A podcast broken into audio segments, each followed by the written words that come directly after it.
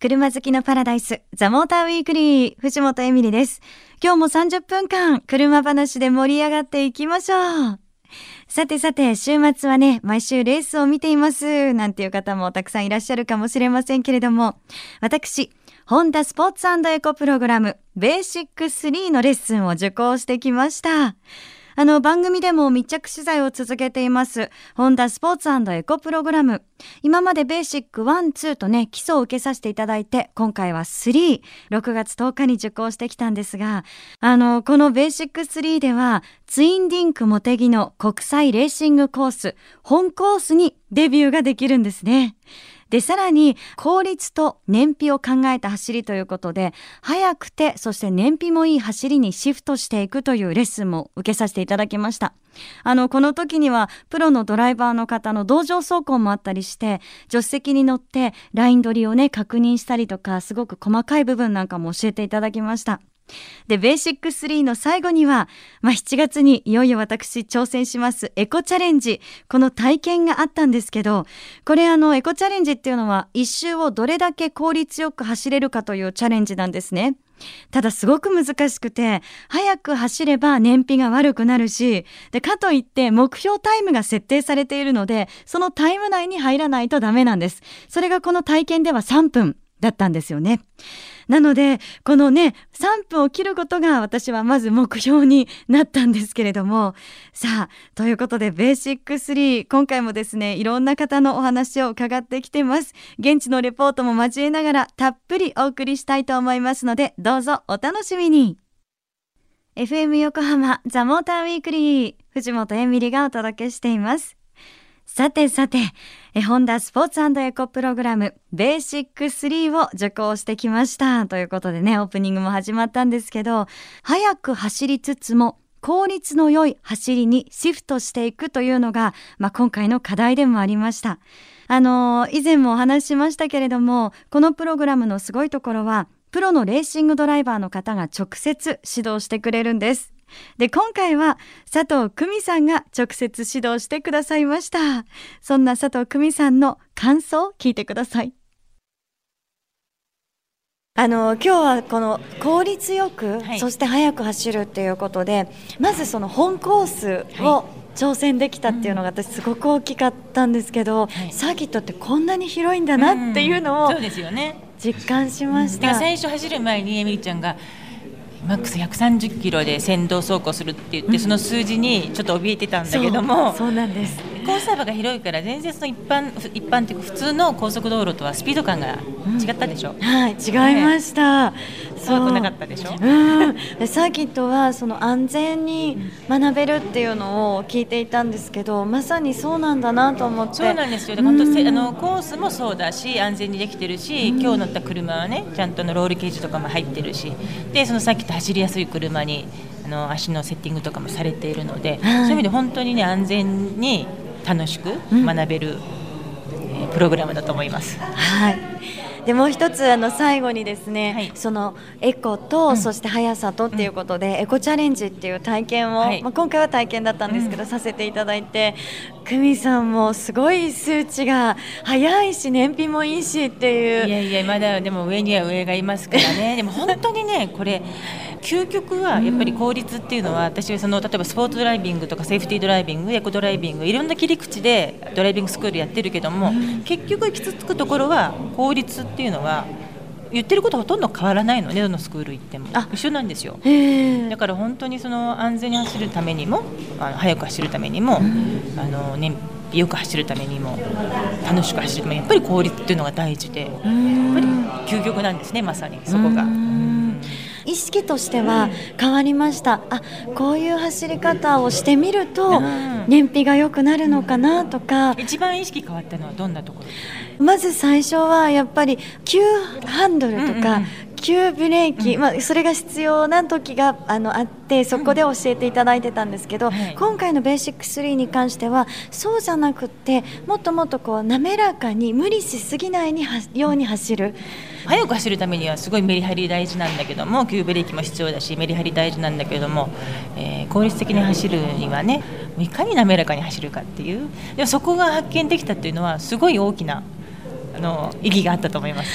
はあよかった私は久美さんに今日いつ怒られるかと思ってましたけど 褒めていただいてありがとうございました久美さんありがとうございましたありがとうございました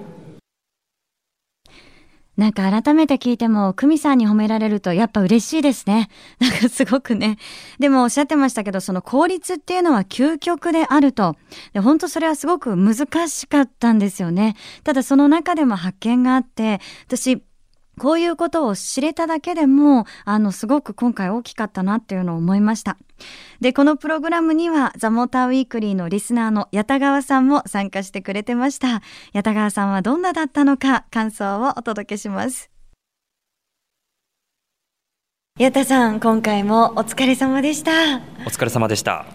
まずは、矢田さんどうでしたか、感想を。うちからあのこの茂木ってサーキット本当にすぐ近くなんで何回も来たことあったんですけど走ったことが一度もなかったんですよ。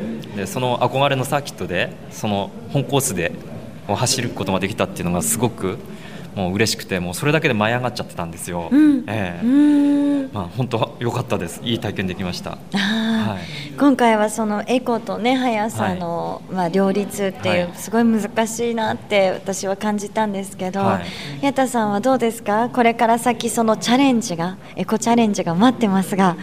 まあ最後にあのそのエコと速く走りながらいい燃費で走らなきゃならないっていう。もうそこまでちょっと自分は行ってなかったんでもう今日はもう走ることで精一杯コースになれることでっていうことで、まあ、順位もよくはなかったんですけど、まあ、これからはだんだん詰めていきたいなと考えてます。あの、矢田さんはですね、事前にサーキットに通って練習して今回のベーシック3に臨まれてたんですね。この辺がね、なんかさすが矢田さんだなと思いました。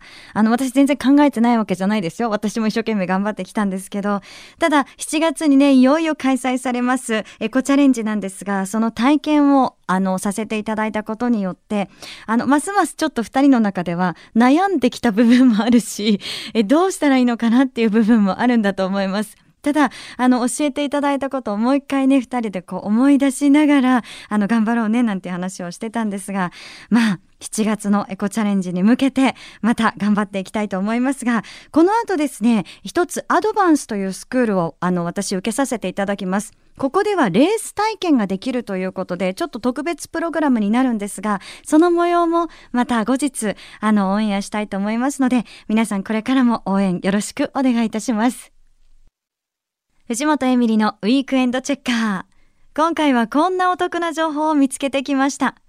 川崎、横浜で BMW 正規ディーラーを展開しているニコル BMW では、6月末までに登録した BMW 新車モデルに購入サポートクーポンなど、期間限定のお得な購入プランを用意しています。購入サポートは BMW の人気モデル1シリーズ X1 に10万円。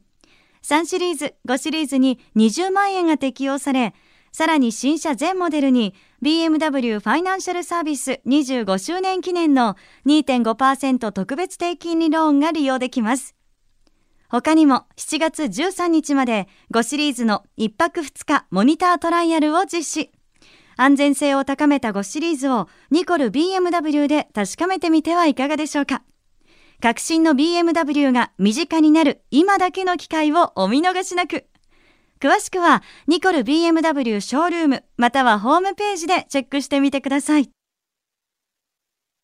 藤本エミリがお送りしているザ・モーターウィークリー。さて、ボーナス商戦間近ということで、もしかしたら車買っちゃおうかなーってね、思っているリスナーさんもいらっしゃるかもしれません。えー、売れてるあの車、どうしよう、どっちにしようかな、なんていうふうに思われたりして。ということで、え今日のこの時間はですね、対決企画をやりたいと思います。え対決する車は、ホンダフィットとトヨタのビッツです。お話を伺うのは、モータージャーナリストの石井正道さんです。よろしくお願いします。はい、よろしくお願いします。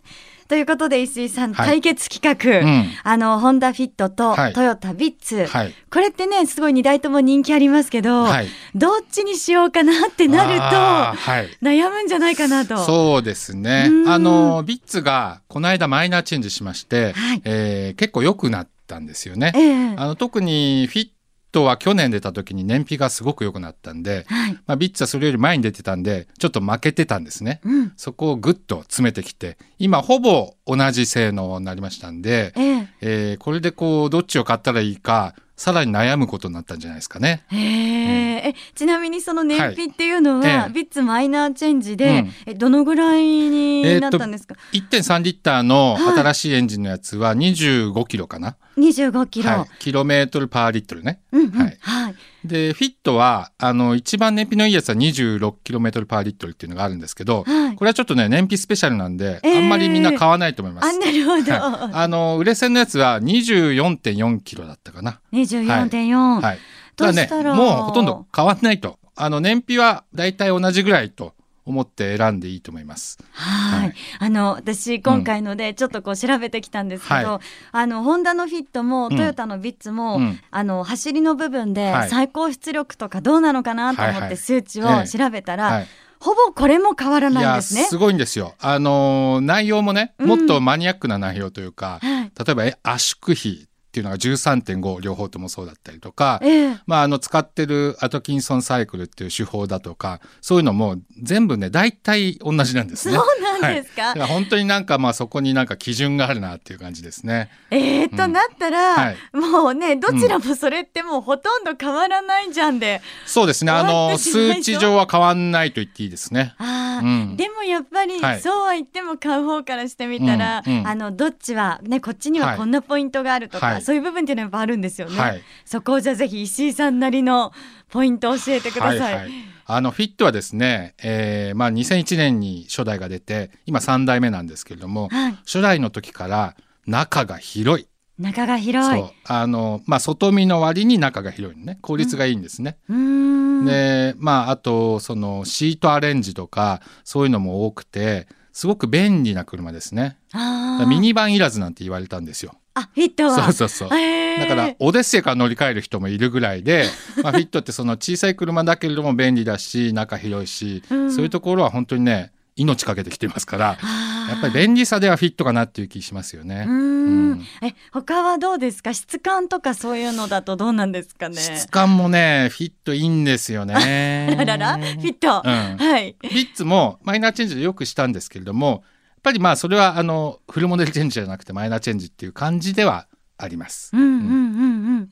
とは言ってもね、はいやっぱりビッツもうんもちろんいいところがあるわけで。えーこれはですね好みの分かれるところなんですけれどもはい。スタイリングかなと思ってますけどあーあ、かっこよくないですか？かっこいいあマイナーチェンジして。ちょっと顔がね、なんかうんやんちゃな感じがして、はいはい。うん結構女性はあのそういうやんちゃなねデザインの車好きって言いますけど。あのーもうちょっとかっこよく言うと静観になったっていう感じですかうんうんね。そうですね。はい、あの、今トヨタがグローバルに展開しているキーンルックっていうね、えーデザインコンセプトなんですよ。はいまああのちょっとこう V 字型っていうかねうんグリルからこうヘッドライトまでつながるような、えー精悍な顔つきになってるんで、ちょっとかっこいいかなと思いますよね。うん、うん。あの私もあの顔のデザインは、はい。はい。ビッツの方がいいなと、ははいい思いました。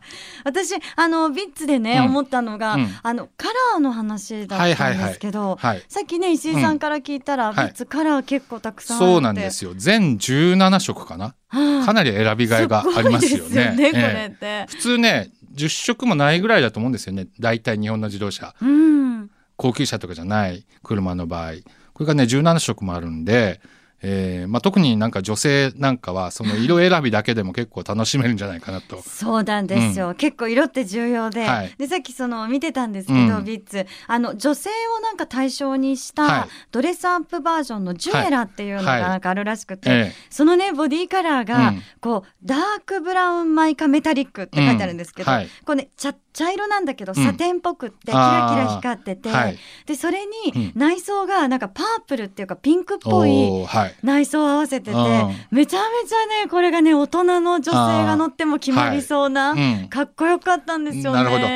あのその昔は女性向けっていうと、うん。ちょっとファンシーなものしかなかったんですけどもそうなんですよね。最近はねあのうん本当にちゃんと大人の女性向けみたいなね、ええ色とかセンスある車増えてきてますよね。うんわかります。そうなんです、うん。この色はいいなっていう女性もいいなっていう感じがします。うん。ねえ。まあということでホンダフィット対トヨタビッツ、はい。まあ最終的にはね、ええ。皆さんがどこを選ぶかっていうそうなんですよね。ポイントに。あの性能的なものは結構似てるんでほとんど同じなので、まあ好みになっちゃうかなっていう無責任な話なんですけれども、はいあのよく見比べて、まあ、うんディーラーで試乗してみたりして、比べて自分に合う方をね選んでほしいですね。そうですね、はいえこの時間は石井正道さんにお話を伺いましたありがとうございました、はい、ありがとうございました。ザ・モーターウィークリーエコスタディです。第8回目になります。え今回も三菱アウトランダー PHEV にフォーカスを当てて最新のエコカーについて学んでいきたいと思います。引き続き石井正道さんです。よろしくお願いします。はい、よろしくお願いします。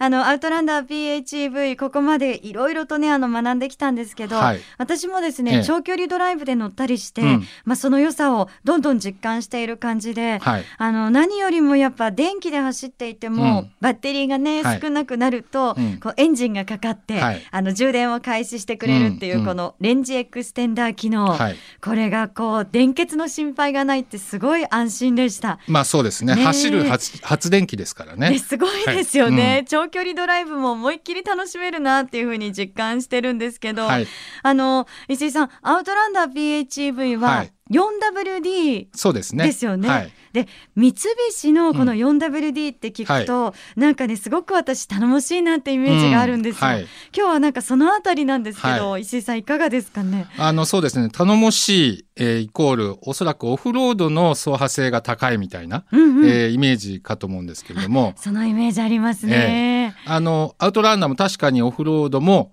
えー結構走れるんですが、はい。えーもっとねオンロードでも違いがあるんですよね。オンロードでも、はい。えどんな違いが？まああの今の 4WD システムってあの結構そうなんですけれども、オンロード普通の舗装路とかでも安定感があるとか、はい走りやすいとか、はいまあそういう方向にあの使ってるんですね。へえ、そうなんだ。じゃあ、はいまあもちろんオンロードでも、まあオフロードももちろんだけどっていう。そうですね。うんむしろオフロード走る機会少ないじゃないですか。そうですよね、はい普段ね、ええなかなうか。んうん、もう一個ねすごいのありますよ。ええあの何ですか？この 4WD のシステムははい。SAWC っていうんですけれども、SAWC。ははいい。まあ、AWC の方はオールホイールコントロールですね。まあ、オールは4つのタイヤを全部制御するってことですけど S はねスーパーですからえ、S ってスーパーって意味なんですか？スーパー AWC ですね。え、じゃあ訳したら、はい。超 AWC。そうそんな感じ。超4区みたいな。そんな感じです。はい。はい。あのもともとランサーエボリューションっていう三菱の誇るはい。サーキットでも強かったしラリーでも強かった車、うん。えーこれがねやっぱり SAWC だったんですね。うで4つのタイヤを効率的に使ってまあ、あの安定して速く走るっていうことを一生懸命やってたんですよ。はいでこれが三菱のあのコア技術でもあるんですけれどもアウトランダー PHEV にも搭載されてるんですね。うーん。あだからなのか、はい。あのね私そのシステムの中身っていうのはわからなかったんですけど、はただこうコーナーとかで、はい。こうグーって曲がっていくようない。感覚だったりとか、あと大きい車だけど、そのワインディングとかもすごいスイスイそうなんですね。力強い加速で走ってくれたりとか、そういうのはすごくなんか感じたんですけど、はい。そういうシステムに、はい。あの支えられてっていう。そうですね。あの昔の 4WD は曲がらないっていうイメージあったんですけれども、はいはい。今のは普通の車より曲がるっていう感じもありますよね。あそう、はい。本当にねあうん。のアウトランダー PHEV 乗ると、その SUV だけど、はい。軽快でびっくりしました。すごいよく走りますよね。あの例えば、えーコーナーで、えーハンドルを切ってアクセルを踏んだ時に、はい。えー例えば外側のタイヤが内側のタイヤよりより多く回す、うん。そうするとこうギュンって曲がっていくじゃないですか。はい。これが曲がりやすいって感じる要因ですね、うーん。そういうことをしないとこう結構スピードが出てると外にはらんでいこうとするんですけれども車って、えー。それを防ぐために SAWC でこう内側に引き込んでやるみたいなことをやってるんですね。あじゃあそういうこう、まあ、せ制御されてるというか、そうですね。うん。うん。でもそれが本当に自然だから、はい。なんかすごい気づかないまま。そう。あの気づかないんですけれども、ええ。それのついてない車でええ。同じように走ったら、あれこんなにここ曲がりづらかったんだっていうことになりますから。えーあやっぱそれは分かるものなんです、はい乗り比べるとはい。ね。うんいやでも本当にその、まあ、軽快に走ってくれるっていううん。走りもいいし、はい。でいざという時には頼もしいし、はい。それをこう両立しているっていうのは、うん。本当改めてすごいことだなと、そうですね。うん、思いました。その SAWC もですねエンジンの車よりもモーターの方がレスポンスがいいのでおそらく向いてると思います。だからねうん。PHEV は結構ねいろんな面でねこの 4W システムも含めて三菱の技術をこううまく使いこなしてる車だなと思いますね。ああ、うんそうなんですね、はい石井さんもまだまだね、ええその辺はちょっと語り足りない部分がはいあるかと思いますので、はいまたぜひ私に教えてください。はい。はい。えーザ・モーターウィークリーエコスタディでは皆さんからの質問を受け付けてます。アウトランダー PHEV で疑問に思ったこと、知りたいこと、番組宛てにメールを送ってくださいね。アドレスは tm.fmyokohama.co.jp です。お待ちしています。石井さんどうもありがとうございました。はい、ありがとうございました。さて、お届けしてきました。えザ・モーターウィークリー。今日の放送は、え翌月曜日に番組サイトにアップされますので、そちらもチェックをお願いします。えそしてそうなんです。この番組サイトでは今、ホンダスポーツエコプログラムの動画もアップしています。えーぜひ見ていただければと思います。番組サイトのアドレスは themotor.jp です。さあ、そしてプレゼントいきましょう。今日はですね、7月12日、13日に富士スピードウェイで開催されます。全日本スーパーフォーミュラ観戦チケットです。レース好きな皆さんお待たせいたしました。ペアでプレゼントします。5組10名様です。プレゼントの詳細は番組サイトをチェックしてください。ご希望の方はメールでお願いします。アドレスは tm.fmyokohama.co.jp ザ・モーターの頭文字 tm.fmyokohama.co.jp です。それでは皆さん、良い休日ドライブを。ザ・モーターウィークリー。お相手は藤本エミリでした。また来週